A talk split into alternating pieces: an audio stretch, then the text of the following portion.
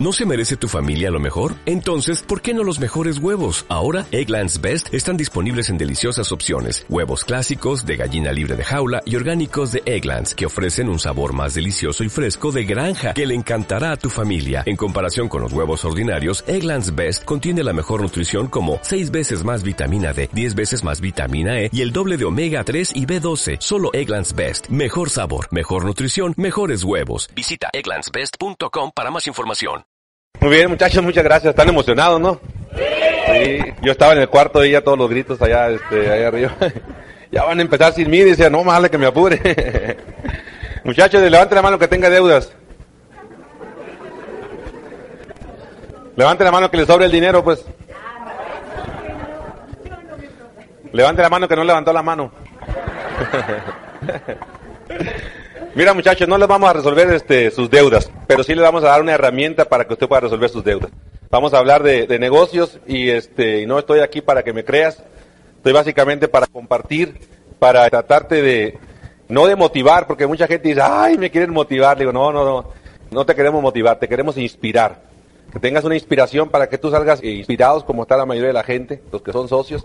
Y espero, este, yo estoy seguro que si vienes buscando algo hoy, principios de enero del 2006, estoy seguro que va a salir con eso que andas buscando. Porque lo que te vamos a hablar es una oportunidad única en el mundo. ¿Estamos de acuerdo? Sí, vamos a ponernos de acuerdo. En mi pueblo, esto es sí, esto es no y esto es quién sabe. ¿Está bien? ¿Les parece bien? No? Ahora, ¿podemos pasárnosla bien o la podemos pasar mal? ¿Cómo quieren ustedes? Bien. Todo el mundo quiere pasársela bien, ¿verdad? Ya es como que los empleos, estar encerrado ahí no es un buen vehículo para pasársela, pasársela bien. Deja que me te cuente una historia rapidito.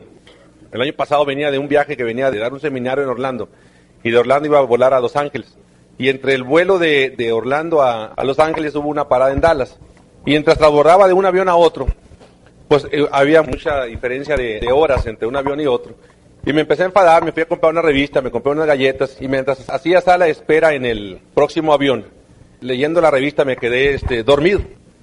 Cuando me desperté, enseguida de mí estaba una viejita, estaba una silla y una viejita, una viejita americana. Y de repente abre las galletas y se come una galleta. Y digo, ay, mira qué viejita tan adelantada. Pensé entre mí, o sea, este, siendo americano, dijo, pues ella es así, los americanos son muy confianzudos. Yo agarré una galleta y cuando menos piensa la señora, agarra otra galleta. Yo me le quedaba viendo. Ay. Bueno, yo me agarré otra galleta. Al ratito, purrún, se agarra otra galleta. Bueno, yo agarro otra galleta. Y a lo último quedaba una galleta. Y estábamos entre los dos a ver quién agarraba la galleta. Si ella o yo. Y veíamos la galleta, se me quedaba viendo y me quedaba viendo la galleta. Por fin decide ella agarrar la galleta, agarra la mitad y me deja la mitad. Agarro mi galleta y este me quedé sorprendido de su comportamiento. Cuando voy, este ya nos llaman rumbo al avión, este, a subir, y saco mi maletín, y saco mi boleto, saco mis revistas y ahí estaban mis galletas.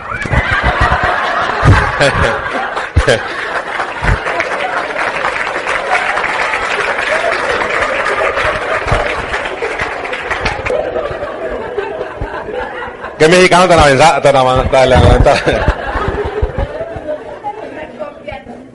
Confianzudo.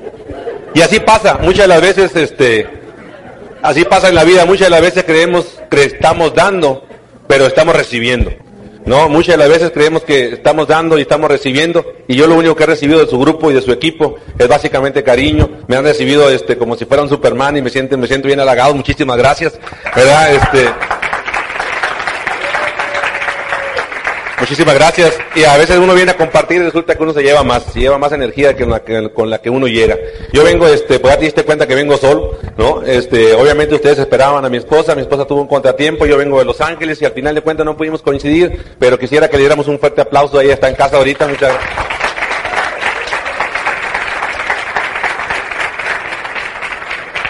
Y siempre que me presento todo el mundo habla de mi esposa menos de mí. Entonces ahora yo voy a tener la oportunidad y no, no les queda otra más que hablar de mí. Y ahí hicimos una práctica, siempre que vengo a un evento se me duerme la gente, no sé, porque invariablemente de unos 100 personas se me duermen unas 2, 3, invariablemente no sé qué tengo.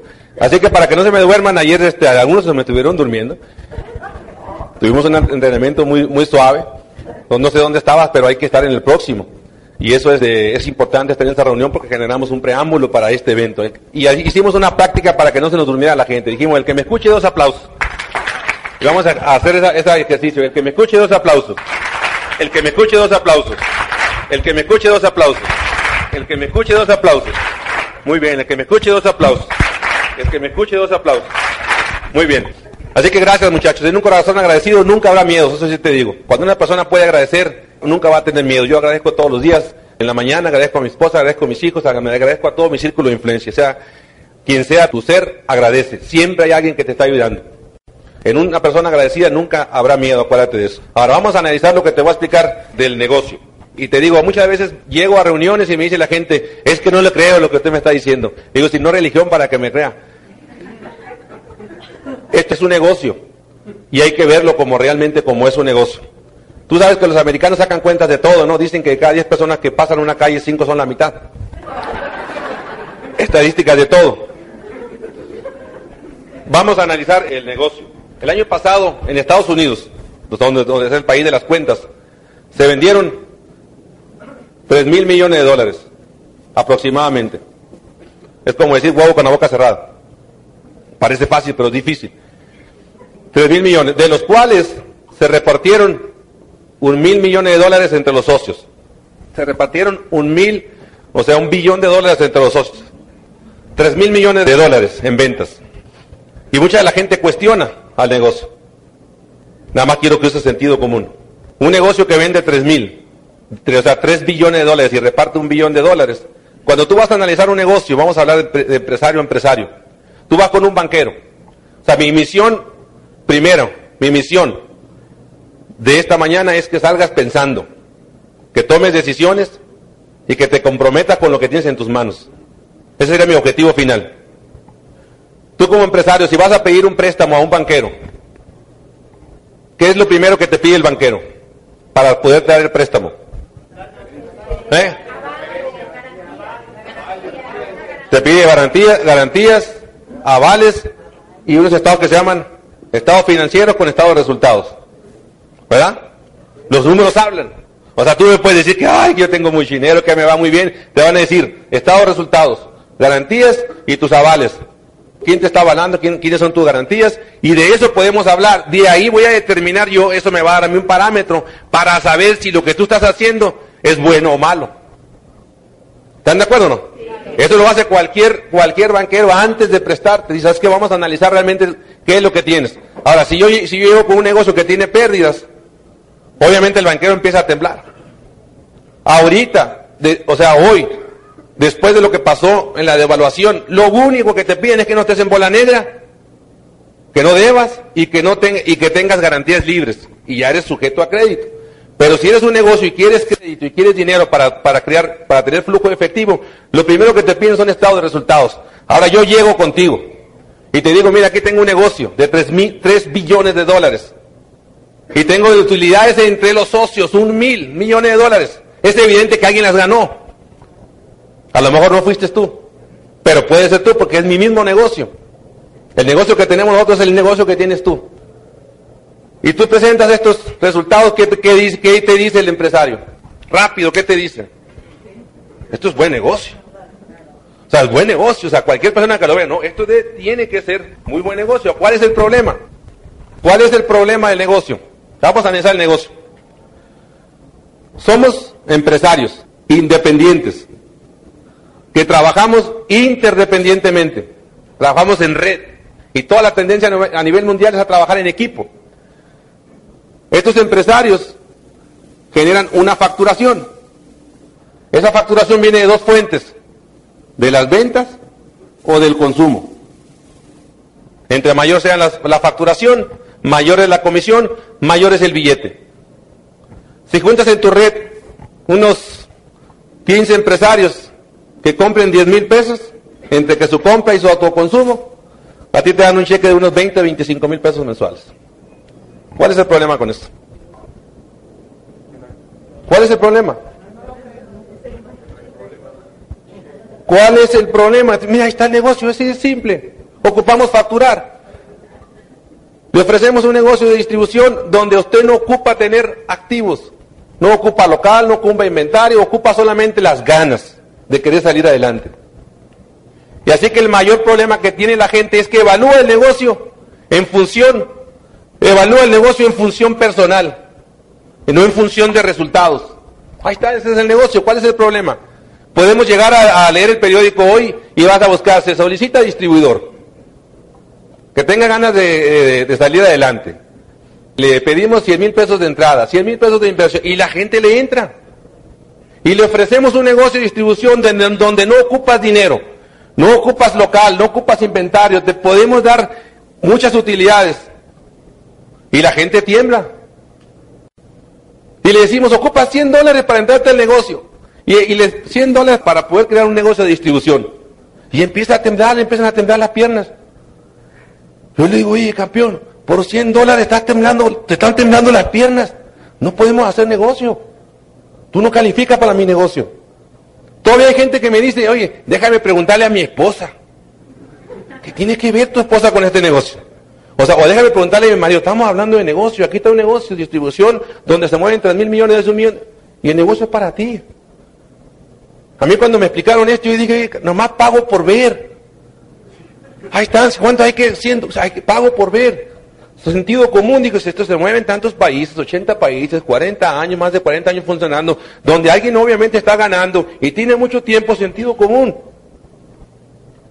Ya me dijeron, es que los, amigos negativos te van a matar, yo no tengo amigos, diga así que no tengo problema. ni, ni amigos positivos ni negativos, así que yo me arranqué a hacer el negocio. Y punto, o sea, no tuve que mucho ser muy inteligente, ni tuvo ¿qué, cuál es, ahora, ¿cuál es el mayor problema? El mayor problema se llama, se llama la trampa del empleo. Quizás tú la conozcas. Y todos venimos de ahí, en la mayoría de los casos. La trampa del empleo tiene este problema. Tenemos un trabajo, generamos ciertos ingresos y luego te los gastas. Y luego tienes que volver a trabajar. Trabajas, generas ingresos, te los gastas. Trabajas, generas ingresos, te los gastas. Trabajas, generas ingresos, te los gastas. Trabajas, generas ingresos, te los gastas. Pero ¿qué pasa el día? Que dejes de trabajar. Ahora, cuando estás en este proceso, en la trampa del empleo, el ser humano no piensa porque ya alguien está pensando por ti. Tú no tienes que pensar, tú nomás tienes que ejecutar. Llegar a un horario específicamente, sales a un horario y te dicen a qué hora vas a salir, a qué hora vas a entrar. Y te dicen, trabajas, dejas de trabajar. ¿Ustedes conocen gente que, la dejaron, que dejó su trabajo? Tecnología, gente sustituyendo gente, muchachos jóvenes sustituyendo a, gente este, profesionista, de mayor edad. ¿Sí conocen gente? Gente que se enfermó, gente que corrieron, fusión de empresas, recorte en las empresas. ¿Qué pasa con tus ingresos? Los dejas de percibir. ¿Y qué pasa con tus gastos? siguen llegando. Los gastos fijos de casa siguen llegando. Tú tienes una, cuota mensual en tu casa, tienes este, una hipoteca, tienes que pagar un auto. Y esto te genera una subcuenta que se llaman deudas. Yo tengo tres hijos. Tienen la mala costumbre de comer todos los días. Así que los gastos siempre van a estar en casa. Eso no lo va a poder evitar. ¿Qué pasa el día que dejas de trabajar? Te vienen deudas. Ahora, después de dos, tres, cuatro meses de no trabajar, y tú ganabas, por decirte algo, 10 mil pesos al mes, y te dicen tres meses de no trabajar, y te digo, sí te puedo dar trabajo, pero no te puedo pagar los 10 mil pesos, nada más te puedo pagar 7, ¿y tú qué dices? Pues, pues, ni modo, échale, o sea, no hay problema, como aquel amigo que le dijeron, ¿de qué número calzas? Del 7 para arriba, dijo, lo que caiga es bueno. y aquí también pasa exactamente lo mismo, ¿de qué número calzas? Así que si tú no tienes trabajo, te dan trabajo, vuelves a trabajar, pero generas ingresos, pero no suficiente como para pagar tus deudas. Y las deudas regularmente tienen un interés, y si son tarjetas de crédito, ojo, es un peligro, tienen un interés que se llama interés compuesto, que siempre van creciendo. Ahora, si tú estás en ese problema, no te preocupes. O sí preocúpate. Pero es una enfermedad que padece el 98% de la población mundial, que gasta más de lo que gana. Gasta más de lo que gana. Y las deudas siempre van creciendo, creciendo, creciendo. Estaba un señor en un pueblo, llegó el gobernador, le dicen los del pueblo, oiga señor gobernador, ¿y qué vamos a hacer con este, con este bache, con este hoyo? Y el gobernador se les queda viendo y dice, muy fácil, dijo, hagan un hoyo ahí y tapen este hoyo. Ah, le dije, ¿y qué hacemos con ese hoyo? Pues así te lo llevas hasta que lo saques del pueblo, le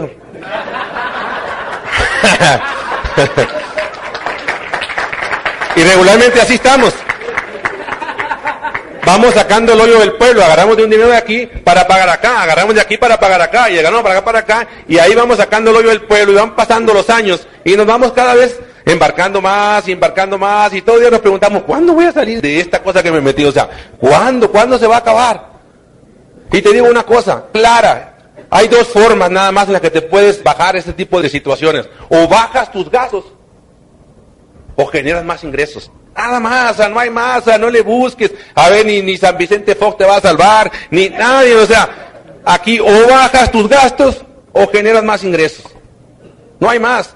Si sales con la convicción de generar más ingresos, te felicito. Porque esa es mi misión. Si dices tú, es que, es que ya no puedo bajar más los gastos, ya estoy hasta el tope. Pues campeón, no le busques más. Ya no le busques más, dice, a ver, sí es cierto. Tengo que generar más ingresos. Si yo estoy de empleado y le he estado apostando al empleo por mucho tiempo, ¿quién te dice a ti que vas a salir de la trampa esa? Si el año pasado trabajaste mucho y no generaste ingresos, terminaste endeudado, es un mal, es un mal plan. ¿Quién te vendió ese plan? Porque a mí hay gente que me dice que tu negocio no funciona. Yo digo, tienes toda la razón. No funciona. Tú lo haces funcionar. Y yo le digo, ¿y quién te dice a ti que tu negocio funciona? Lo que tú haces. ¿Quién te lo hace funcionar? Tú lo haces ¿Quién, ¿Quién cree que realmente a través del sistema de entrenamiento podemos elevar nuestra facturación? Pues no. El sistema lo que va a hacer te va a desarrollar como persona. Al desarrollarte como persona, subes tu autoestima y tu autoimagen, piensas mejor y entonces así como puedes tú generar más dinero. Vamos a mover tu termostato de ingresos, es todo lo que vamos a hacer a través del sistema. Enseñarte a pensar. Así que si estás empleado, ser empleado no es malo. Es gacho, pero no es malo.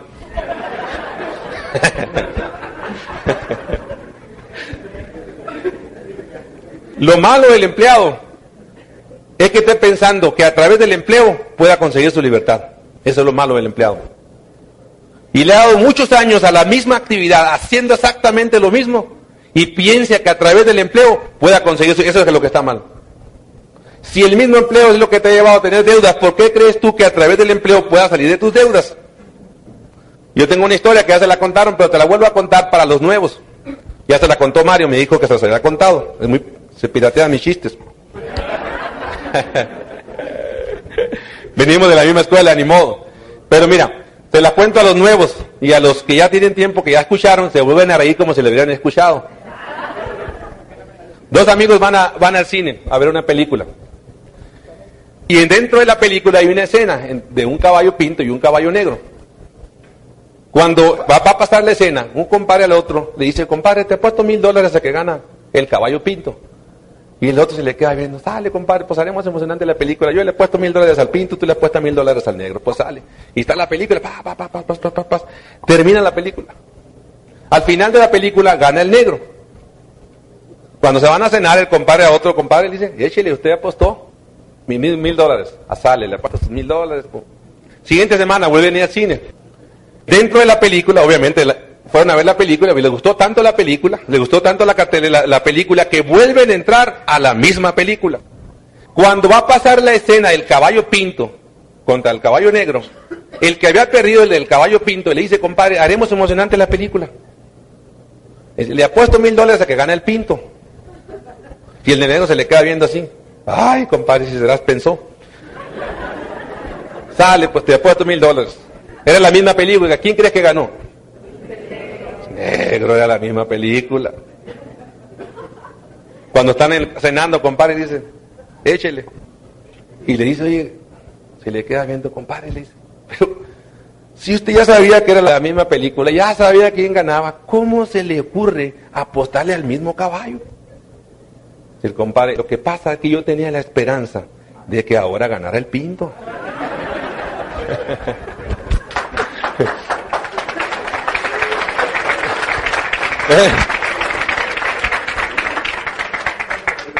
Y la gente pierde su trabajo y ¿qué crees que es lo que hace? Busca otro. Oye, campeón, si eso ya, ya viste cómo está la cosa. Y le vuelve a apostar al mismo empleo. Y le vuelve a apostar al empleo. Se divorcian de uno y se vuelven a casar con el mismo. ¿Pero qué es eso? O sea, ¿por qué le apuestas al mismo? Apuéstale a otro. Ya, dale vuelta. Y ahí está la gente, está, está, está este, atrapada. Tú ya conoces el final de la película. Y a mí me gustan las películas cuando uno termina ganando. Cuando tú ves la película que, ¿qué es eso el Titanic? Ahí está, y muere congelado. Oye, me no, no es una buena película. Agarrado una tabla congelado así.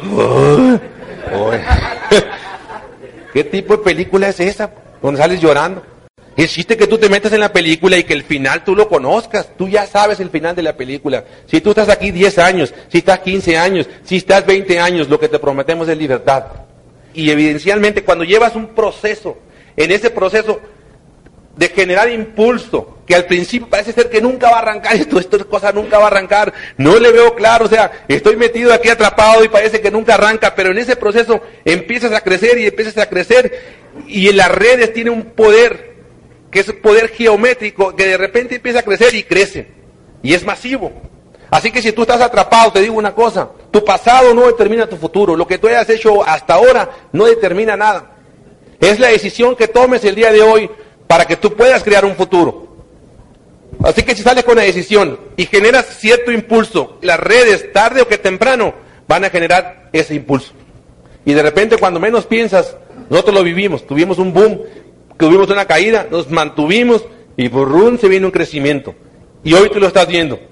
Hay mucha evidencia de que este negocio funciona. Son muchos millones de dólares los que están en juego. Y espero que hoy salgas tomándote una decisión y que no le apuestes más al empleo. No está malo ser empleado. Es feo. Pero sí decir, ¿sabes qué?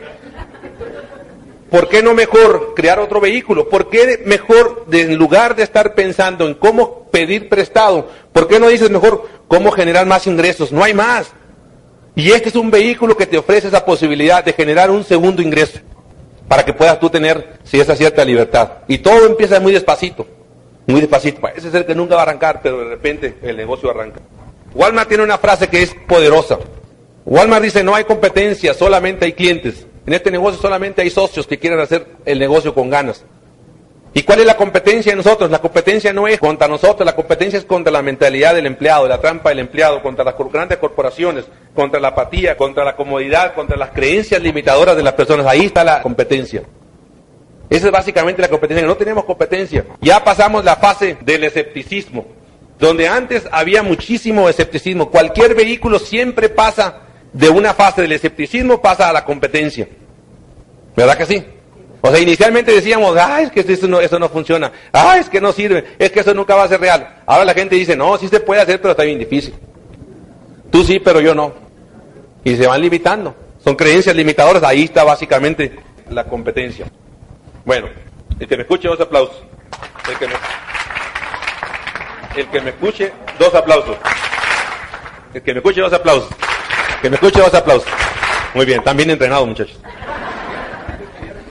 El otro día alguien me pregunta, este, me pregunta por mi negocio. Y me dice, oye, ¿cuánto tiempo tienes en tu negocio? Yo le digo, tengo más de 10 años haciendo esto. Se me queda viendo y me dice, te felicito por tu persistencia.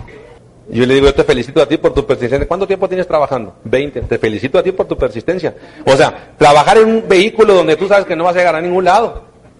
¿A quién tienes que felicitar? Yo por lo menos yo ya sé el final, pero la gente, la gente del empleo sabe que va a terminar quebrada y le siga, y le sigue dando, dando, dando, dando, dando, dando. Otra persona en, un, una reunión me preguntan, bueno, ¿ese negocio es fácil o es difícil? ¿Es fácil o es difícil? ¿Es fácil o es difícil? Pues depende de cómo lo veas. Depende de cómo lo veas. ¿Es fácil o es difícil? ¿Qué lo hace difícil? Mira, el proceso más difícil del ser humano es pensar. Y no queremos pensar. Hay un libro que se llama Piense y hágase rico. Y dice muy claro, dice piense, no dice trabaje y hágase rico. Dice piense y hágase rico. Y a mí la gente, como no sabe pensar, yo la tengo que, yo tengo que ubicarla y hacerla pensar. Me dice, yo vi esa frase y digo, esta frase qué poderosa. El proceso más difícil del ser humano es pensar. Y esto me viene a colación cuando esta persona me preguntaba que si era fácil o es difícil. Y mira, le digo, pues todo depende cómo lo veas. ¿Qué es más fácil? ¿Trabajar dos horas o trabajar diez horas? Es más fácil trabajar dos. Ahora, no te voy a decir que esto es fácil, no te lo voy a pintar color de rosa, pero sí es más fácil que trabajar para otro. O estar metido en un negocio de gallo a grillo, como estaba yo. Desde muy temprano hasta muy tarde.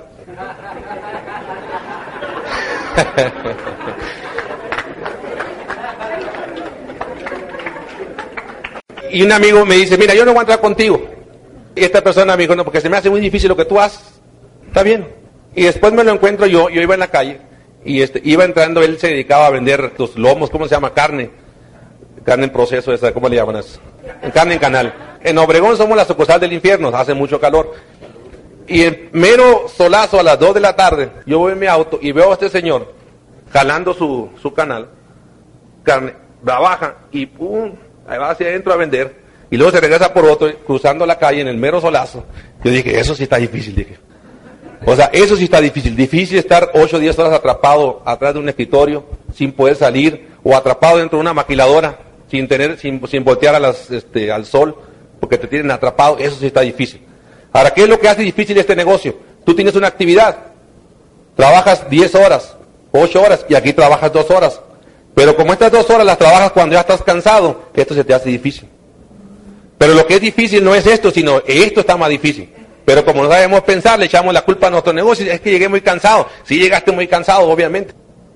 Llegaste muy cansado porque tuviste muchas horas. Ahora, si sigues así, toda la vida vas a estar cansado y nos podemos encontrar dentro de 5 o 10 años y te vuelvo a platicar y vas a decir es que no tengo tiempo. Claro que no tienes tiempo, trabajas muchísimo. Y le estás dando prioridad a una película que tú ya sabes el final de esa película. Ahora que estuvimos en España, hace dos años, Dick de Vos, el hijo de, uno de los dueños, platicaba una historia. Y esta historia él decía que una vez iba con su papá, iba con su papá en el auto por una carretera. Y dice que iba a un lado de él y su papá empezó a voltear las, este, a las montañas y que empezó a llorar. Y que le dice el hijo, oye papá, le dice, pero ¿por qué lloras? Dice, lloro de, de emoción, dice. Me estoy acordando de cuando nuestros inicios, cuando empezamos en 1959, cuando nadie nos creía. Y hoy fíjate todo lo que es, dice, ¿no? Y empieza él este, a hacer historia. Y luego dice, mira, ¿y qué negocio tan más simple y tan más fácil y tan más exitoso? ¿Y cuánta gente hemos transformado en el mundo? Y por eso estoy orando y haciendo historia. Y entonces yo estaba escuchando su historia y yo puse a recordar mi historia. Dije, oye, sí es cierto. ¿Yo cuántas veces he dado el plan? Y puse así a nomás analizar y sacar cuentas. Digo, oye, pues en tantos años, tantos, he dado muchas veces el plan. Y te digo una cosa, campeón. Nunca, de los nunca, cuando presento un plan, no hay nadie en mi auditorio que se burle de mi plan. Nadie. Yo siempre que explico el plan, le explico mi proyecto. Nadie objeta el plan, los objetes. No es un chiste. ¿no?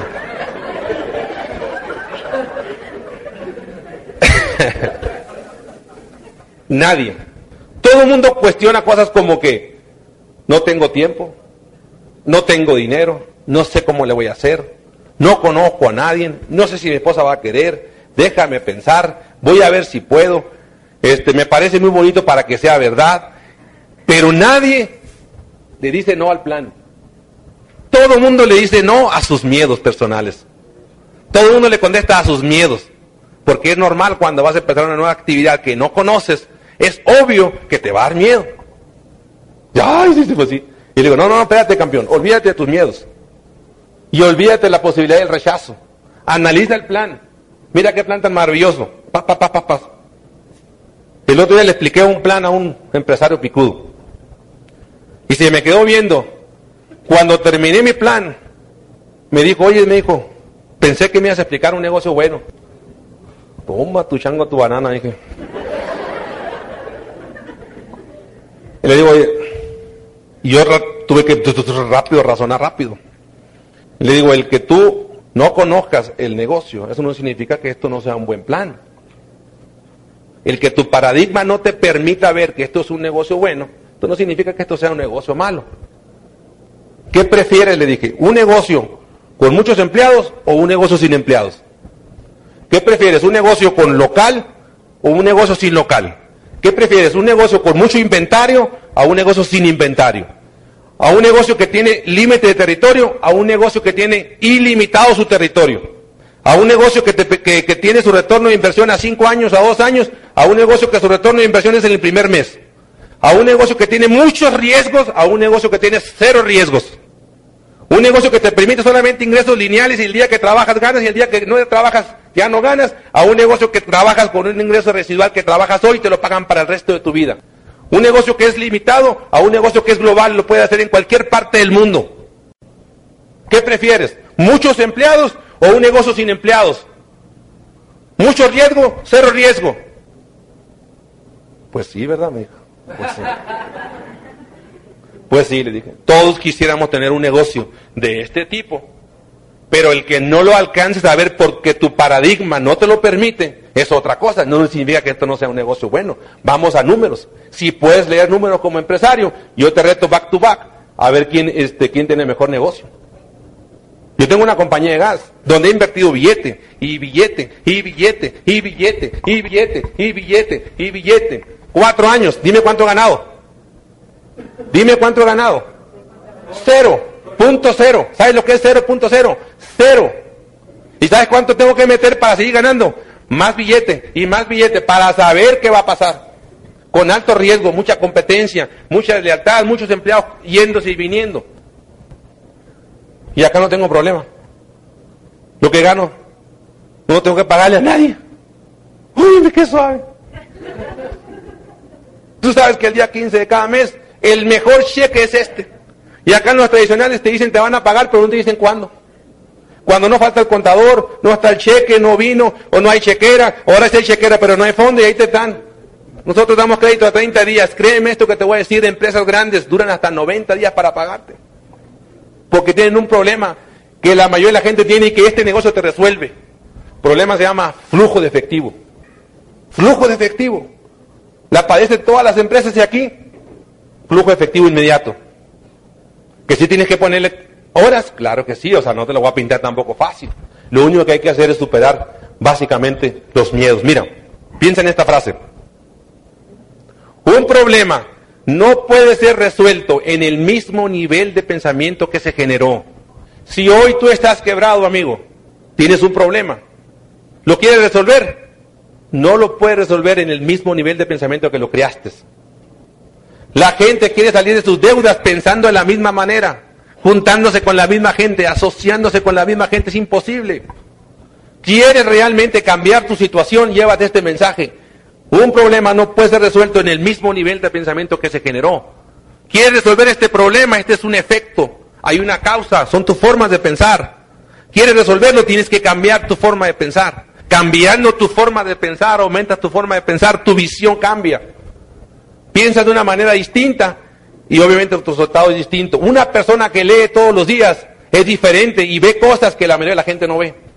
Porque empiezas a funcionar tus neuronas y empiezas a pensar mejor. ¿Están de acuerdo? Sí. ¿Están de acuerdo no? Sí. Y eso está claro. O te programas tú o alguien más te programa. Y a veces dejamos que el vecino nos programe o el cuñado o el compadre. Y nos empiezan a bombardear con negativos y nos los creemos. Dice un dicho, la esperanza en el futuro da poder en el presente. Mientras tú mantienes una esperanza en el futuro, te mantienes emocionado el día de hoy. Por eso el que viene acá sale emocionado porque sabe que tiene una esperanza, por lo menos tiene un vehículo. Y cuando vas a trabajar todos los días, vas triste porque sabes que mañana vas a tener que volver a trabajar. hacer el mismo proceso de ir y venir. Hay gente que me dice a mí, es que yo tengo 20 años de experiencia. Yo digo, será el mismo año repetido 20 veces. Porque vas y vienes, vas y vienes, vas y vienes, vas y vienes, vas y vienes, vas y vienes, vas y vienes. Y ahí estás perdido, atrapado. Y obviamente no tienes que pensar, ya alguien está pensando por ti, alguien puso el sueño por ti. ¿Por qué no decir, oye, sí cierto, tengo que cambiar mi forma de pensar? ¿Y cómo cambio mi forma de pensar? Leyendo, campeón. Vas a tener que leer de 15 a 30 minutos diarios. Y si ya eres de la vieja guardia, tienes que leer más de 30 minutos. Porque tienes que empezar a superar tus miedos que te han parado. Y es así como vamos alimentando la fe.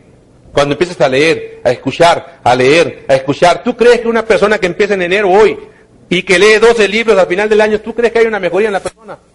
Claro que sí, si no te reto a 12 meses.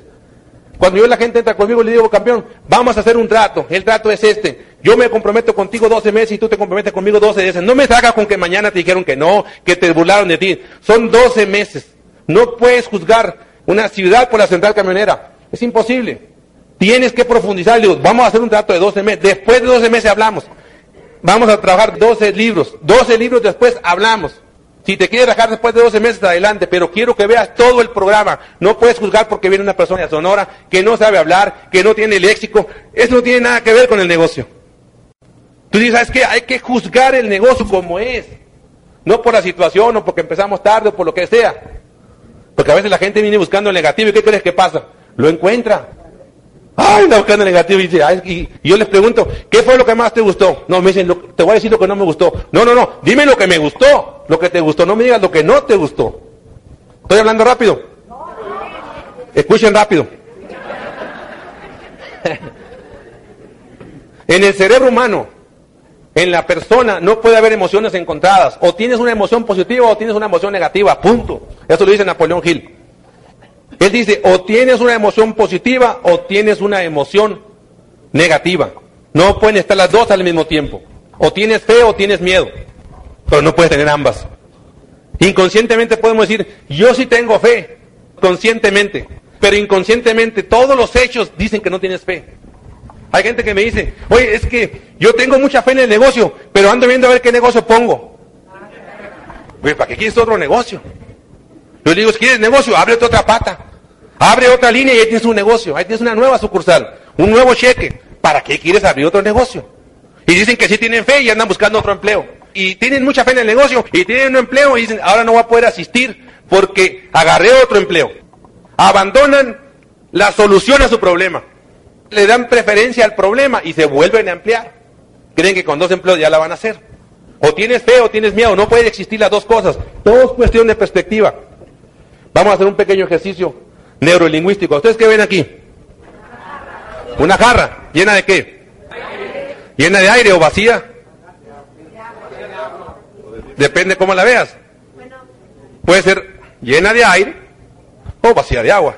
Pero no están las dos, una o la otra. ¿Sí o no? Es la perspectiva con la que la tengas. Ahora vamos a analizar esta. Suponiendo que esta está llena. ¿Aquí qué tiene? ¿Una jarra con qué? ¿Llena de agua o qué? Perspectiva nada más. También puede ser vacía de aire o llena de agua. Todo depende como tú la veas. Una o la otra. Y el miedo y, la fe es exactamente lo mismo. O tienes fe o tienes miedo. O es una o es la otra. Vamos a representar que cuando tú llegas, llegas con muchos miedos. El miedo al rechazo, el miedo al que dirán, el miedo a que se burlen de ti, al miedo que no saber cómo le voy a empezar, es obvio que no sabes cómo le vas a empezar, ¿no? Yo tengo un amigo que me dijo, me voy a rajar del negocio. Digo, no te puedes rajar. ¿Por qué no? Me dijo, sí me quiero rajar. Y ahí me voy a rajar ya, me dijo, no te puedes rajar, digo, si no has empezado. Oye, sí es cierto, me dijo. Bueno, pues dijo, le voy a seguir. No, no, no, tampoco le puedes seguir, le dijo. ¿Por qué no, me dijo? ¿Quién te entiende? Si no has empezado, ¿cómo le vas a seguir? Primero empieza y después le sigues. No le puedes seguir si no has empezado. Mucha gente llega con mucho miedo. ¿Qué es lo que hacemos nosotros a través de este evento? A través de escuchar un CD o llenar un libro, ¿qué es lo que hacemos? O asistir a una convención. Empezamos a alimentar qué? La fe. O alimentas la fe o alimentas el miedo. Tú prográmate. ¿Cómo quieres? Yo todos los días estoy alimentando mi fe. Todos los días alimento mi creencia. Todos los días estoy trabajando conmigo mismo, alimentando mi fe. Yo sé que en cualquier proceso de cualquier negocio lo tengo bien claro y lo tengo escrito. Ofrecer, Rechazar, negociar, vender es un proceso de casi todo en la vida. Es vender, rechazar, negociar, aceptar. Es un proceso de casi todo en la vida. Siempre estás ofreciendo, te están rechazando, estás vendiendo, estás aceptando. Punto, no hay más.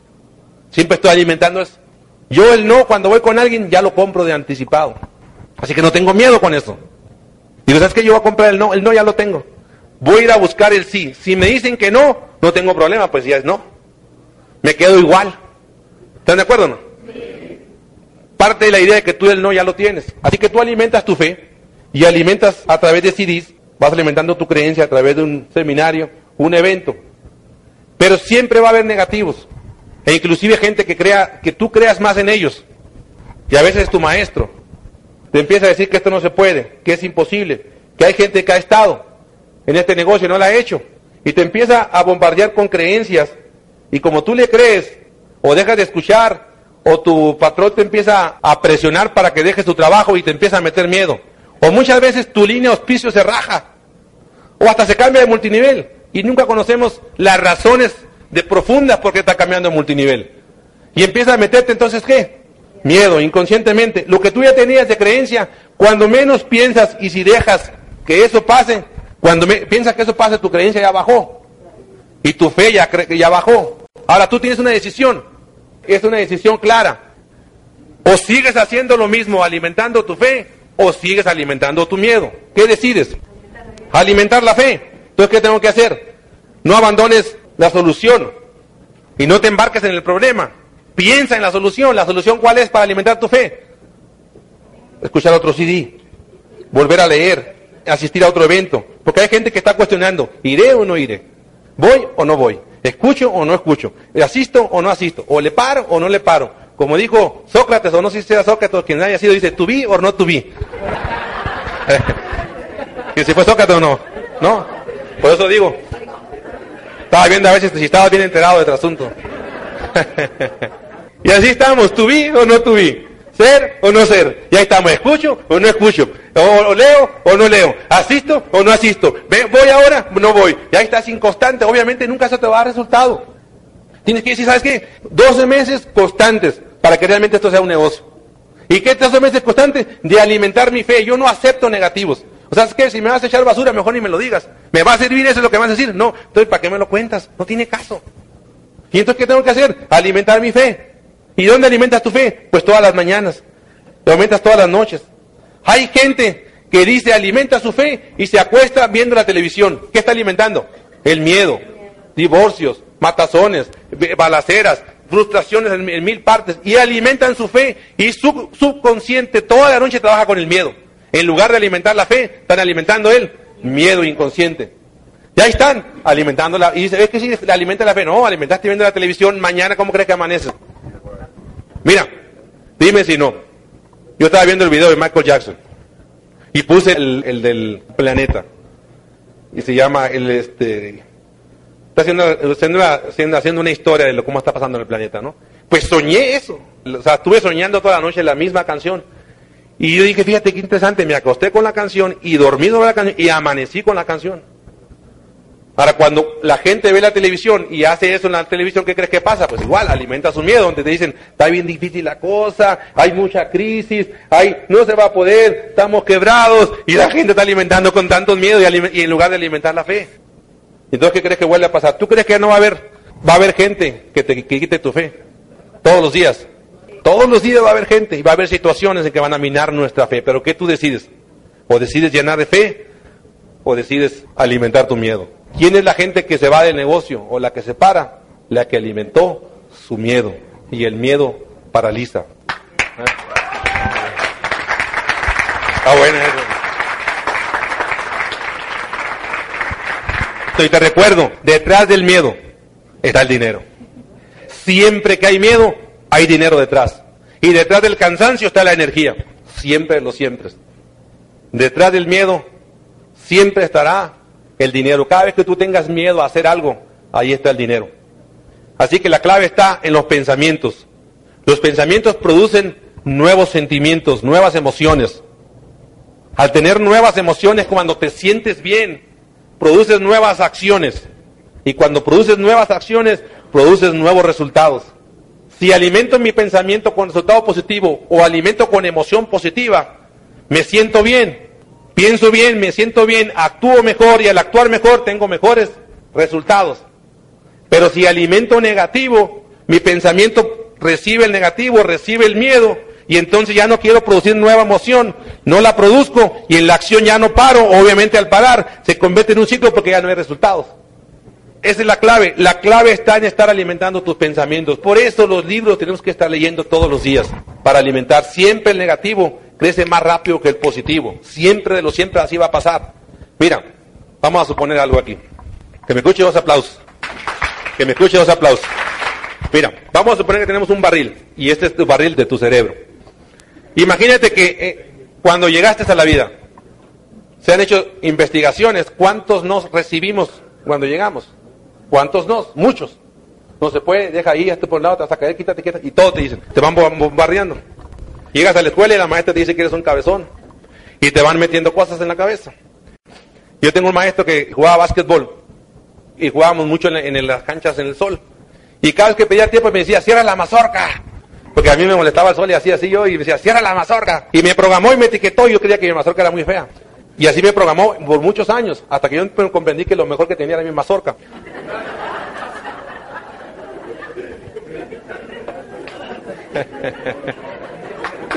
Mira,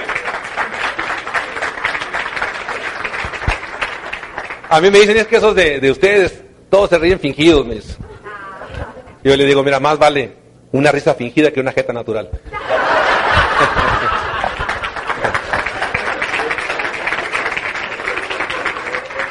terminas fingiendo, pero terminas creyendo. Todo en la vida empieza como una técnica, pero tarde o que temprano se convierte en un hábito. Cualquier cosa en la que tú hayas sido bueno, has practicado muchas veces, una y otra vez, y una y otra vez, y una y otra vez, y una y otra vez, y entonces te haces bueno.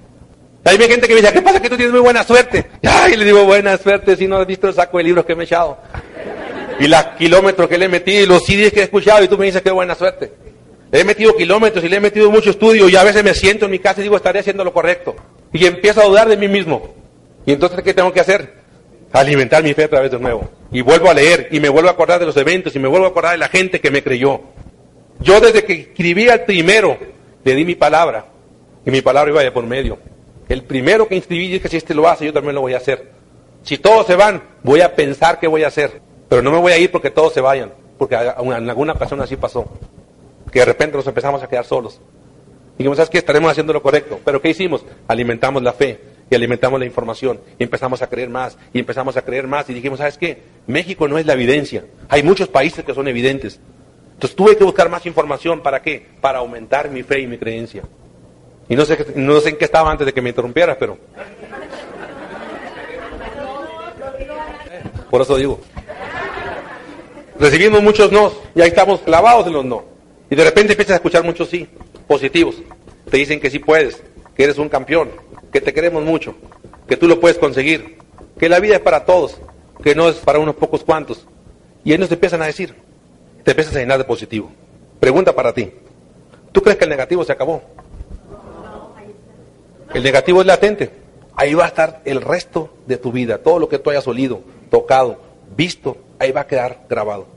Haz tu decisión. O sigues alimentando el positivo o sigues alimentando el negativo. Ahora, si dejas de alimentar el positivo, la actitud, les decía ayer, como una liga, que si la dejas, la vas estirando, pero en el momento que la dejas estirar, se vuelve al mismo punto. Tú decides si quieres estar ahí. O sigues alimentando tu positivo, ahí va a estar. Ahora, ¿qué pasa cuando dejas de alimentar tu positivo? Porque te empieza a ir muy bien en tu trabajo. Error. Te empieza a ir también en tu trabajo porque empezaste a subir tu nivel de pensamiento. Empezaste a, subir en tu escala corporativa y luego te confundes y dices, tú, oye, ya estoy ganando demasiado bien acá. Y entonces dices, ¿qué? Ahora voy a parar en el negocio. Y otra vez vuelves a igual, a pensar igual que la mayoría de la gente. ¿Por qué te olvidas de la fuente? ¿Por qué nunca antes habías tenido ese aumento en tu sueldo y ahora sí lo tienes? Una razón, empezaste a superarte, hay un sistema. Y no es de suerte, es de años de entrenamiento, constancia en, la preparación. Si llevaste muchos años con el negativo, vas a ocupar muchos años con el positivo. Te digo una cosa, amigo, la gordura no viene de un solo bocado. La gordura viene de muchos bocados de más. Así que tú no esperes que con un evento tu vida va a cambiar. Sí va a cambiar, pero no por el evento en sí, sino por la decisión que tú vas a tomar en el evento para que tu vida cambie. Y no es de suerte, es de trabajo. El éxito es una ciencia que se tiene que trabajar. Si quieres tener éxito, igual que si quieres, eres la como, manejas las matemáticas, el éxito es igual. Hay que manejar esos principios. Imagínate tú un doctor operando con suerte. Que de repente diga, ay, mira, saqué el riñón en lugar del, pulmón. Qué suerte, lo, atiné. No. Dexter maneja una frase que es sumamente poderosa. Dice esto. La suerte es la excusa que ponen los perdedores para el trabajo y el compromiso que han puesto los ganadores. Toma tu chango a tu virote. La suerte, dice, es la excusa que ponen los perdedores para el trabajo y el compromiso que han puesto los ganadores. Esto es cierto, o sea, es la suerte. Y hay gente que dice, qué suerte tuviste, oye, campeón, pues no has visto, te digo todo lo que hemos hecho. Sentado horas escuchando y leyendo, horas viendo gente, constantemente, constantemente y constantemente. Yo vengo de una convención de acá en Estados Unidos, donde estuve horas sentado. Y yo había andado de carro en carro con amigos dentro del negocio. Y cuando iba para la convención iba con un grupo de amigos. Yo decía, mira, qué interesante, o sea, cómo la gente se emociona con estar con uno y una vez no quiere tomarse ese sombrero de líder. Y esto, pero ¿cuándo uno va a andar solo? Y en la convención dijeron algo, te vas a tener que acostumbrar a andar con gente. Y me llenó mi vacío. Y dije, oye, sí es cierto, hay que acostumbrarse a estar con gente, alrededor de gente, viendo gente, saludando gente. Ese es el negocio, es gente. Te vas a tener que acostumbrar a estos eventos, te vas a tener que acostumbrar a leer, a escuchar los CDs. Es básicamente es eso, alimentar y ponerte la semilla del éxito dentro de ti. Esa semilla germinará dependiendo qué tanto le alimentes y qué tanto le des. Pero nosotros ponemos la semilla, ya cada quien decide qué hace con ella. Cada quien decide qué hace con su semilla. Nuestra misión es ponerte la semilla del éxito, que te sacas con un nuevo objetivo, que sacas con una nueva inspiración, que sacas con un nuevo mensaje, que diga es cierto, la vida no tiene por qué ser igual. La vida no tiene por qué ser igual. Tú la puedes realmente cambiar. Y el mundo es abundante, es para todo el mundo, no es para unos pocos cuantos. Que me escuche dos aplausos. Que me escuche dos aplausos. Yo le digo, como yo dije, yo soy como Vicente Fernández, usted, mientras usted me siga aplaudiendo, yo sigo cantando.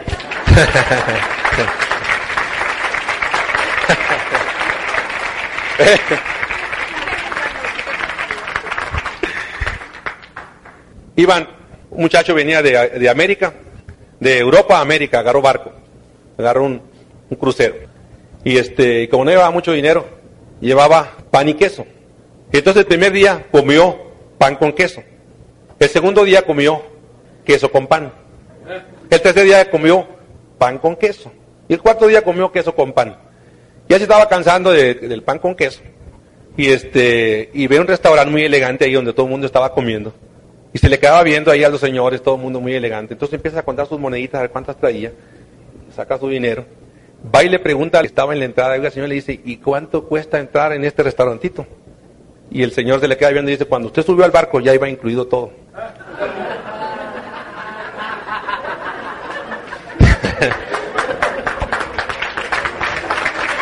Chiste, ¿verdad? ya viene incluido todo, campeón. Cuando usted se sube a este barco ya va incluido todo. Puede hacer todo. Puede comprar, puede vender. No se limita a solamente auspiciar, también puede vender. Le autorizamos que venda inclusive.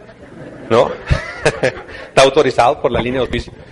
También puede hacer redes y puede crecer. Y dentro de tu red va a haber diferentes tipos de gentes, no solamente de un solo tipo. Pero puede hacer todo, no se limite solamente a hacer una actividad, porque a veces decimos, es que yo no me voy a hacer esto, y es que yo no más quiero hacer, oye, campeón, ya va incluido todo. Como aquel otro amigo que iba en una carreta en un pueblo y de repente en una curva venía un alto, en una curva venía el automóvil, pues de repente se lleva la carreta. Cuando están alegando el de la carreta y el amigo, el de la carreta llega, señor, le dice, pues no me vio, que sabe qué. Empieza a alegar y el señor del auto le dice, oiga, señor, por lo menos le hubiera puesto un moño rojo a la carreta. Y el otro, oiga, señor, no vio la carreta completa, va a ver el moño, le dijo. y así estamos con el negocio, estamos buscando siempre el moño rojo. Pero campeón, el negocio ya tiene todo. Te ofrece la libertad, te ofrece muchísimos amigos, te ofrece desarrollo personal, te ofrece billete, te ofrece expansión, te ofrece ser un negocio heredable, te ofrece un negocio sin límite de territorios. ¿Por qué hacer por unas cuantas cosas? Aprovecha todos los beneficios. Ya es que juzga el negocio realmente por todos los beneficios y empieza a actuar. Deja de estar cuestionando si funciona o no funciona. Yo regularmente hago un evento y me encuentro con gente después de un evento y me dicen, hombre, campeón, veme a los ojos, me dice, veme a los ojos, yo voy a ser diamante. Y empiezan a decirme, yo digo, uy, sí, sí, tengo un nuevo diamante aquí. Uy, qué soy, ya voy bien emocionado con un nuevo diamante. Dos, tres días después se me rajan. Y voy a otro evento y campeón, mírame a los ojos, mira, campeón. Dime si no, yo voy a ser diamante en este negocio y lo voy a hacer hasta la muerte. Voy a cambiar el mundo entero. Y tú dices, oye, campeón, ya tengo otro, otro. Yo digo, no más necesito seis. Ya tengo. Yo voy con otro, campeón, mírame a los ojos. Y yo le miro a los ojos, voy a ser diamante. Y, y dos, tres días después se me raja. Y los que iban a ser diamante no aguantaron ni seis meses. Todo proceso de negocio aparece primero con una opinión, una creencia. Cuando hay esta creencia en la que tú estás viendo el día de hoy, que quizás estés tomando, cuando esa creencia le empezamos a meter acción. Y ahí en la acción vas a entender para qué te sirve un CD, vas a entender para qué te sirve un libro, vas a entender para qué somos un grupo de gente, vas a entender por qué estamos asociados. Mientras no tomes la acción, nunca vas a saber para qué sirve todo esto. Cuando tú tomas la acción y empiezas a esta creencia, le empiezas a poner acción, llega un punto en que va a llegar a un punto que se llama convicción. Y es el punto que queremos que llegues, a la convicción de corazón. Pero la acción la pones tú, no yo. Tú tienes que decir, oye, sí cierto, tengo que salir a la calle a trabajar. Y el trabajo de nuestro negocio es bien simple. Explicarle el plan a una persona. Explicarle las rueditas y si no, le venda para que se le quite. Si no entra. Lo haces tu cliente. Es simple. Y ahí en el plan, en las casas de las personas, sentados con él, cuando tomen la acción, va a aumentar tu creencia. Y cada vez, entre más tiempo le pongas a esa creencia, entre más tiempo te dediques, más te comprometes con el negocio, más lo quieres. Y ya no es decisión de que si tu offline se raja, no se raja, si sigue o no sigue. Tú sabes que, campeón, contigo sin ti, a pesar de ti, yo todo mundo lo voy a hacer. Si te rajas, nos vemos. Y se raja el de abajo, se rajan todos, porque tú ya llegaste a un punto que se llama convicción. Ya crees de corazón dentro del concepto. Ya sabes que cualquier negocio masivo, con un buen servicio, siendo íntegro, honrado, vas a tener un buen negocio siempre por el siempre. La evidencia es arrastrante. Ustedes están yendo a los eventos allá en, en Asia. Es evidencia. Es que dice, es que los mexicanos somos diferentes. Sí, sí, somos diferentes. Por eso estamos entrenándonos. Nomás cambiamos los ojos, las caras y los idiomas. En eso somos diferentes. Oye, que me dices que vamos a ver a los chinos. Chino está como el país número uno en el mundo en ventas. Y la única razón es que son como mil millones de chinos. Son muchos. Y todos moviéndose. Todos, paz, paz, paz, paz, paz. Y el chino te dice, nos vemos a tal hora. Y a esta hora están ahí. Y ellos mismos se juntan, hacen grupos, se armonizan. Y nosotros decimos, nos vemos tal hora, pero no decimos de qué año. Y no llegamos. Ah, es que no, no sabía que era importante. Ah, era un compromiso. Íbamos a ir. Ah, poco sí. Ah, es que tú no me llamaste. No, si no debía que llamarte. Hicimos un compromiso, nos vemos y punto y está. Y eso significa compromiso. Tener palabra. Ayer alguien en, en el evento que tuvimos me puso una, una hojita y me dijo, en mi pueblo la palabra es el contrato. Y aquí lo único que ocupamos es tu palabra. Pero que llegues tú de corazón y que digas, ¿sabes qué? Yo lo voy a hacer. Pero es la creencia más la acción. ¿Y cuál es la acción de este negocio? Es dar el plan. Tú me dices la gente, ¿cuál es el secreto de este negocio? Pues el secreto, el secreto. ¿quieren oír el secreto ustedes? ¿Quieren oír el secreto? Vamos a hacer un pequeño ejercicio. Miren, agarra este dedo, un dedo de este de aquí, póngaselo en un, en un oído. ¿Ya lo tienen todos listos? Para que escuchen el secreto y no se les salga. Dar el plan. Dar el plan. Dar el plan cuantas veces sea necesario. Se lo digo así para que no se le salga, se le quede adentro. Esto es de promedios. Entre más gente salga a ver usted, más gente le va a decir que sí, más gente le va a decir que no. Yo ya salgo con la realidad que va a haber gente que me va a decir que no, pero no me va a decir que no a mi negocio, le va a decir no a sus miedos, que lo tienen atrapado y le va a decir, ay, no puedo hacer nada. Yo voy con esa idea, el no ya lo tengo, voy a buscar el sí y yo sé en la ley 80-20 que de cada 100 que yo le diga, 80 me van a decir que no y 20 me van a decir que sí. Cualquier empresario inteligente sabe y entiende que no puedes aprovechar el 80% del mercado, así que de ese 80% yo lo hago, lo trato de hacer los clientes, para que en el futuro quizás puedan ser mis socios, porque todos pasamos por unas ciertas fases. ¿Estamos de acuerdo? ¿Sí? Es de promedios. ¿Ustedes conocen la historia de Wenceslao? Nunca se la han platicado. Wenceslao es un amigo que vive en Estados Unidos. Y Wenceslao todos los días, a las 5 de la mañana, suena su despertador. Bueno, le llaman alarma. Que levante la mano que tiene alarma en su casa. ¿Quién la compró? Ustedes mismos. Entonces, si usted checa su despertador, dice alarma. El ser humano no fue diseñado para despertarse con esa alarma, por eso la pusieron ahí. Y la alarma, si tú la pones durante 20 años y te despiertes así, y yo te estás dormido a gusto y tú, y otra vez. Y cuando apenas está hablando, y fíjate, y como ya saben que el ser humano le gusta el dolor, a esa alarma le pusieron un botón que se llama snooze. Y entonces tú el snooze lo programas, lo aplastas para que dures 10 minutos más. Y a los 10 minutos más otra vez vuelve a despertar. Es al 2 por 1, a diario. y todos los días te despiertas de esa manera. Obviamente tú pusiste el reloj a una determinada hora, 10 minutos después te levantas, más tarde, te levantas todo acelerado. Obviamente cuando te despiertas ya te levantas mal porque la vida no fue diseñada de esa manera. La naturaleza es muy sabia, ve cómo se despiertan los gatos, cómo se despiertan los pájaros. Un gato tú ves cómo se despierta, no se despierta con un reloj. El gato primero se estira, afloja, hace así, mueve los bigotes, ya que estiró y todo eso, se sienta, estira y luego camina, esa es la naturaleza. Los pajaritos mueven sus alas, se mueven todo, salen y arrancan despacito y lo tiran de abajo y luego vuelan. La ley de la naturaleza. Y el ser humano se despierta todo acelerado. Y dice, ¿y por qué estás tan acelerado? ¿Cómo, porque, ¿cómo te despertaste? A las, imagínate tú, tú eso por 20 años, el reloj. Lo puedes pensar, funde el cerebro de cualquiera. Lo funde. ¿Por qué? ¿Por qué la gente está tan nerviosa? Por lo mismo. Te despiertas, sales corriendo. Y lo primero que sales, a la, el carro ya agarra, ya hasta automático se va. Llega y te metes a un tráfico. Y tú ves en el tráfico muchas cosas. Ves gente que se va rasurando, otros, otros se van pintando, se van tomando café, otros van desayunando y echándole al de adelante y el de al lado quieren meterse y nadie se puede meter con ningún lado. Ahí están los Wenceslados y las Wenceladas por un lado atrapados. Obviamente ya llegaste tarde, tu, tu día se retrasó, te metiste como pudiste, llegaste a checar como puedes, checaste y ahí está. Te sientas, haces como que trabajas, el patrón hace como que te paga. Y ahí están las 8 o 10 horas, no puedes ir a comer a tu casa, la vida se te fue, pasó un día, al siguiente día, ahí viene Wenceslao para atrás, se ponen de acuerdo otra vez los Wencelados y las Wenceladas, ahí vienen para atrás, al mismo tráfico. Llegan a las 8, 9, 10 de la noche a su casa, vienen muy cansados, obviamente, hay que leer el periódico porque hay que empaparse lo que pasó en el día. Prender la televisión, no hay mucho tiempo para jugar con los hijos porque hay que trabajar. Porque al siguiente día hay que prepararse para la misma rutina. Siguiente día. El semáforo otra vez. Ahí vas corriendo y te lo encuentras en el camino. Y ahí vienes de regreso. Y al siguiente día, ahí vas en el camino. Y vienes de regreso. Y otra, ahí vas en el camino. Al siguiente día tu carro no funcionó, te pones peor. Llegó tu patrón enojado porque también le pasó exactamente lo mismo en el camino. Y ahí estás. Más pasan los años y los años y los años y no nos damos cuenta que están pasando los años. Hay una cosa que la vida no perdona. El tiempo se va, dinero se fue y nunca regresa. Nunca más vas a volver a tener ese tiempo. Nunca de los nunca. Tiempo que se te fue de tu familia, se fue. Wenceslao no tiene futuro, está atrapado. Y entre más tiempo esté atrapado, más difícil se le hace tomar la decisión.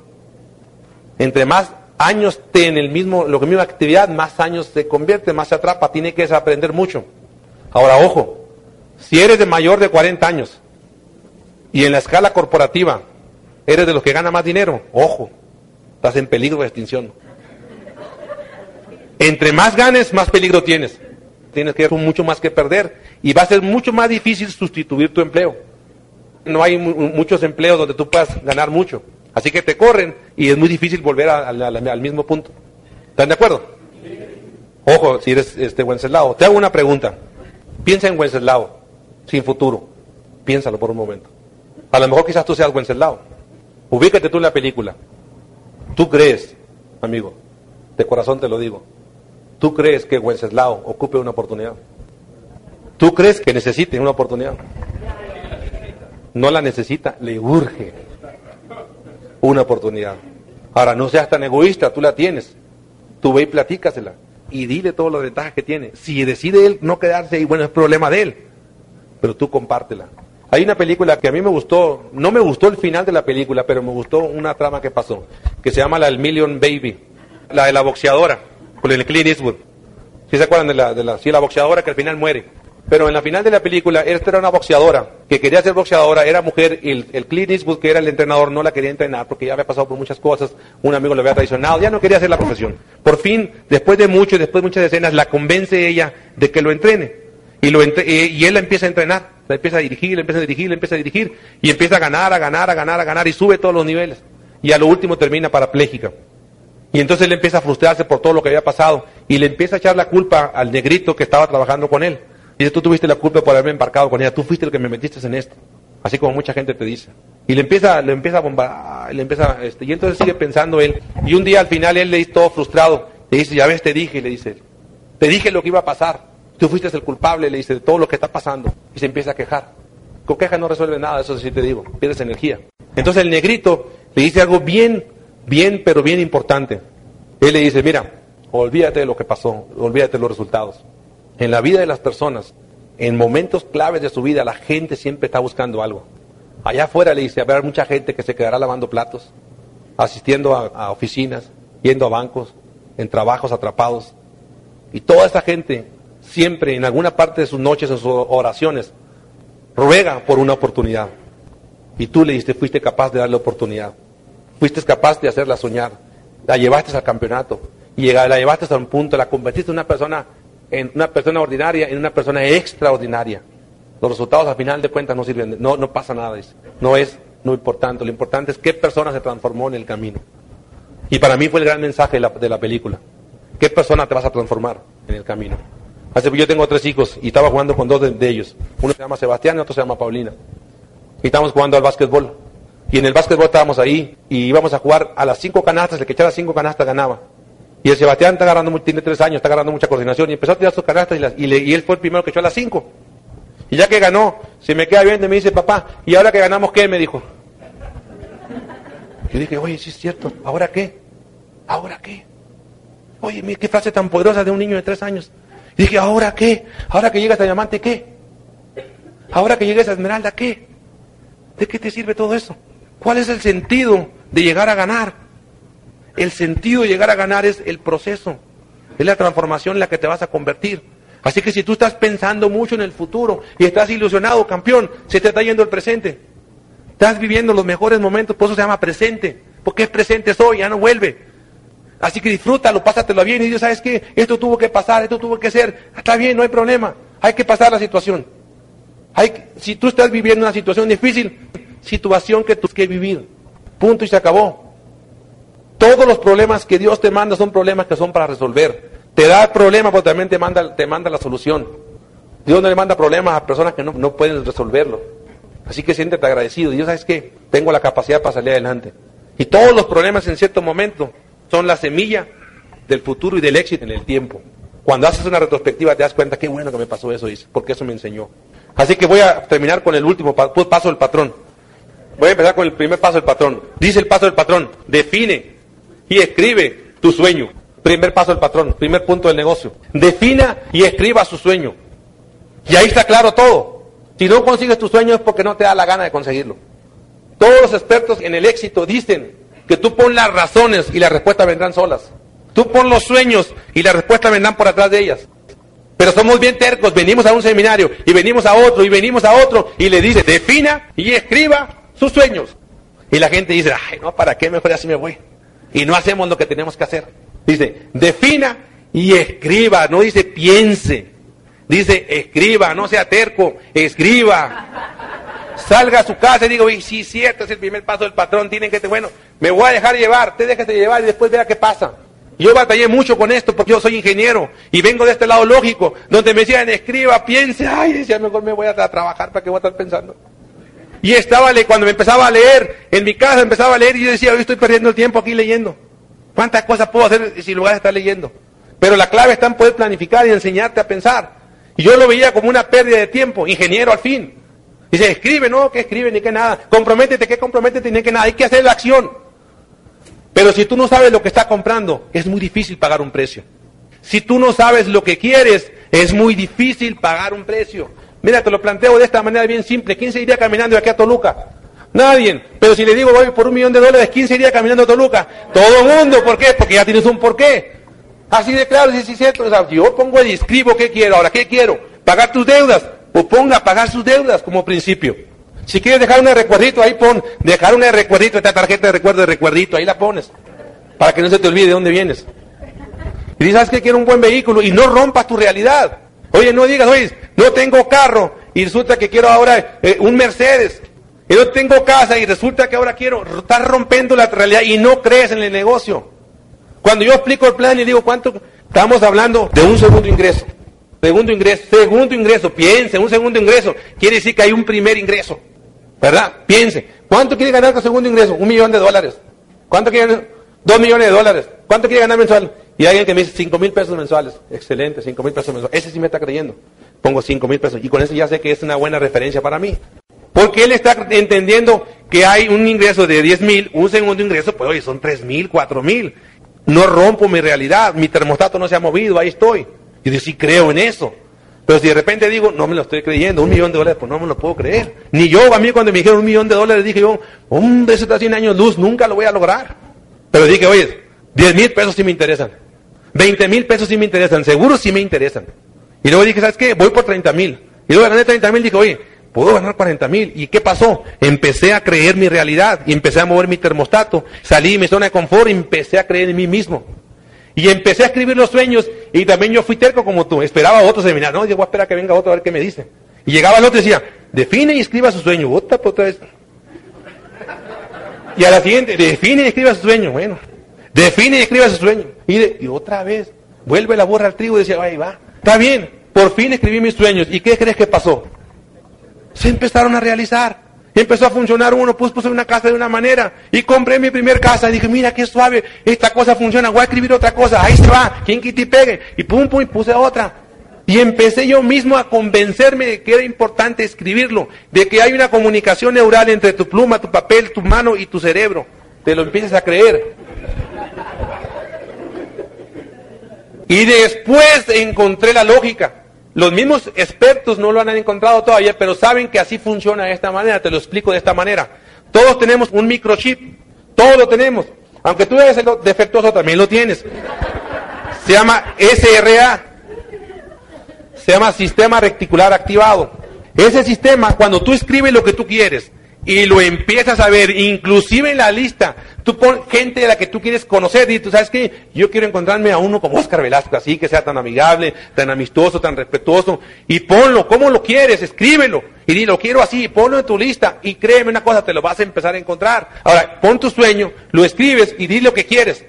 Y curiosamente tu sistema empieza a enfocar en eso. Si lo estás viendo en tu casa, lo ves en tu auto, lo ves acá, lo traes para todos lados y tu mente se lo empieza a creer, la empiezas a confundir. No sabe la realidad de la realidad de lo vivido. Yo el 2006, campeón, te digo una cosa, lo estoy viviendo de hace tres años. Y cada vez que visualizo el 2006, créeme, me vibra mi energía. Porque este momento lo estaba viviendo. Algún día yo quería ser orador, algún día yo quería platicar con gente, algún día que tener un grupo. Y lo visualizaba, y lo visualizaba, y lo visualizaba. Mi mente empezó a confundirse.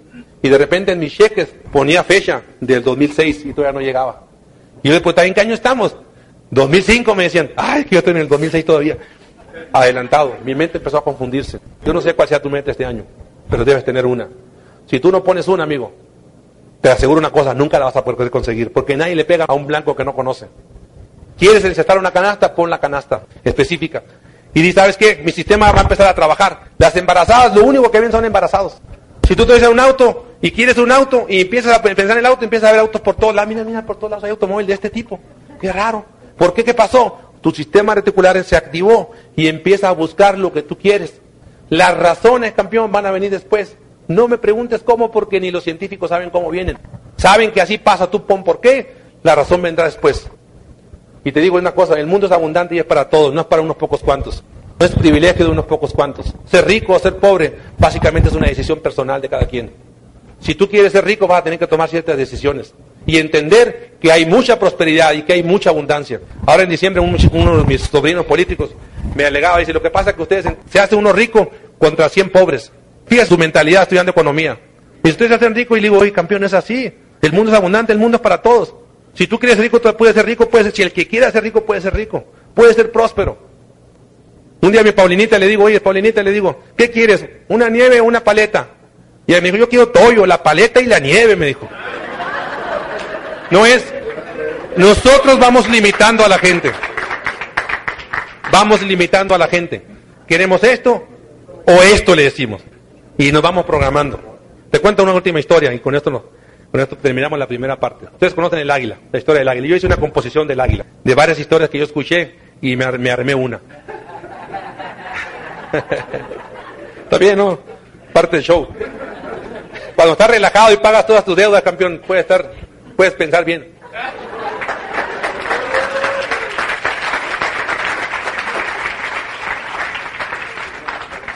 El águila, el papá águila, cuando va a sacar al aguilucho, nunca rompe su huevecillo. Deja que el aguilucho estire sus alas, rompa el huevecillo para que él crezca. Nosotros dentro de este negocio hacemos exactamente a lo contrario. Queremos tanto al de nosotros que ahí lo traemos y no me lo toquen. Hoy no le vas a decir eso, cuídatelo para acá, no me lo muevas. No, no, decide ni le hables, no, no, ¿para qué? Y lo empezamos a cuidar tanto que lo empezamos a matar. Yo digo, campeón, estas cosas son las que hay que hacer. ¿Quieres o no quieres? Si no quieres, vámonos. ¿Quieres o no quieres? Vámonos. ¿Quieres o no quieres? Vámonos. ¿Te quieres comprometer? Si tú no quieres escuchar el CD, no quieres leer el libro, campeón, no me sirve para el mercadeo en red. Punto.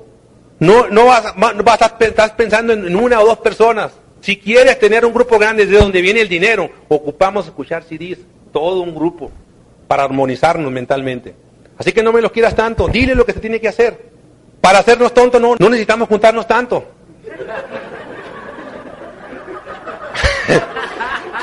te tengo que, te tengo que decir la verdad. ¿Para qué tanta reunión? Yo te digo la verdad, o sea, si nos queremos hacer tontos, bueno, pues nos hacemos tontos, ahí nos juntamos mil veces y nos vamos a hacer tontos. Yo te tengo que decir la verdad, y una vez ahí está claro.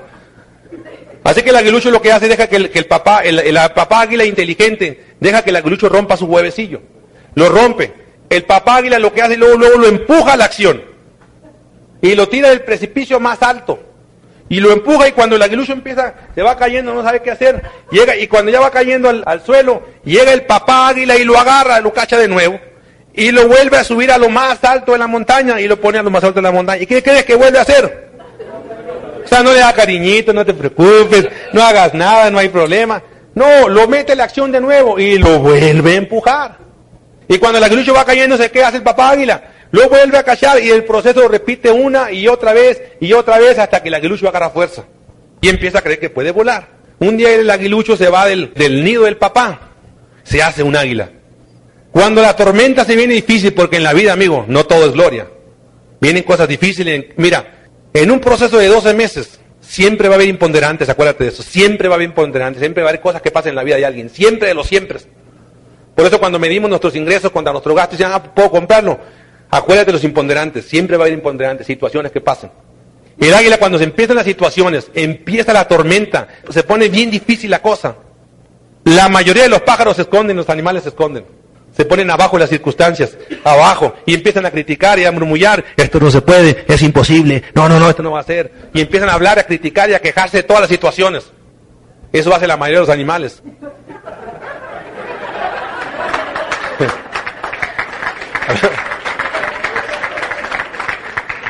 Estamos hablando de la historia, no la agarre muy personal, por favor. Dijeron que se querían reír, pues ustedes... El papá, el águila, lo que hace es se enfrenta a las circunstancias, se enfrenta a la tormenta y empieza a luchar contra la tormenta y en lugar de esconderse y ponerse a criticar y a lamentarse de su situación, empieza a luchar contra las circunstancias. Y llega un punto en que empieza a luchar contra la tormenta y sigue luchando y sigue luchando. Y parece ser que nunca va a arrancar. Y parece ser que nunca va a crecer. Pero de repente se pone arriba las circunstancias y empieza a ver, a tener una diferente visión. No vista, diferente visión. Porque la gente tiene vista, pero no tiene visión. Vamos detrás del otro nomás vista, no alcanzamos a ver a un metro, no alcanzamos a ver a cinco años, a diez años, no alcanzamos a ver lo que nuestros líderes están haciendo, yendo hasta Asia a aprender para traer la visión de lo que este negocio puede hacer, porque tienen la convicción de corazón, que es lo más importante. entonces el águila se pone arriba de las circunstancias, arriba, y entonces empieza a ver la cosa de diferente ángulo. Y al verla de diferente ángulo empieza a pensar de una manera diferente. Y todos están abajo de las circunstancias. Entonces, ¿en cuál lado te quedas quedar? Pero un día esa águila vuela, camina muchos kilómetros. Y un día esa águila, en un lugar, en un momento determinado, arriba de un nopal, era una señal para un grupo. Y aquí se fundó nuestro México. Esa águila cuando salió del nido de su casa, nunca se imaginó a cuánta gente iba a transformar, a cuánta gente iba a cambiar, a cuánta gente iba a impactar. Cuando salió de su casa no sabía cuánta gente iba a impactar.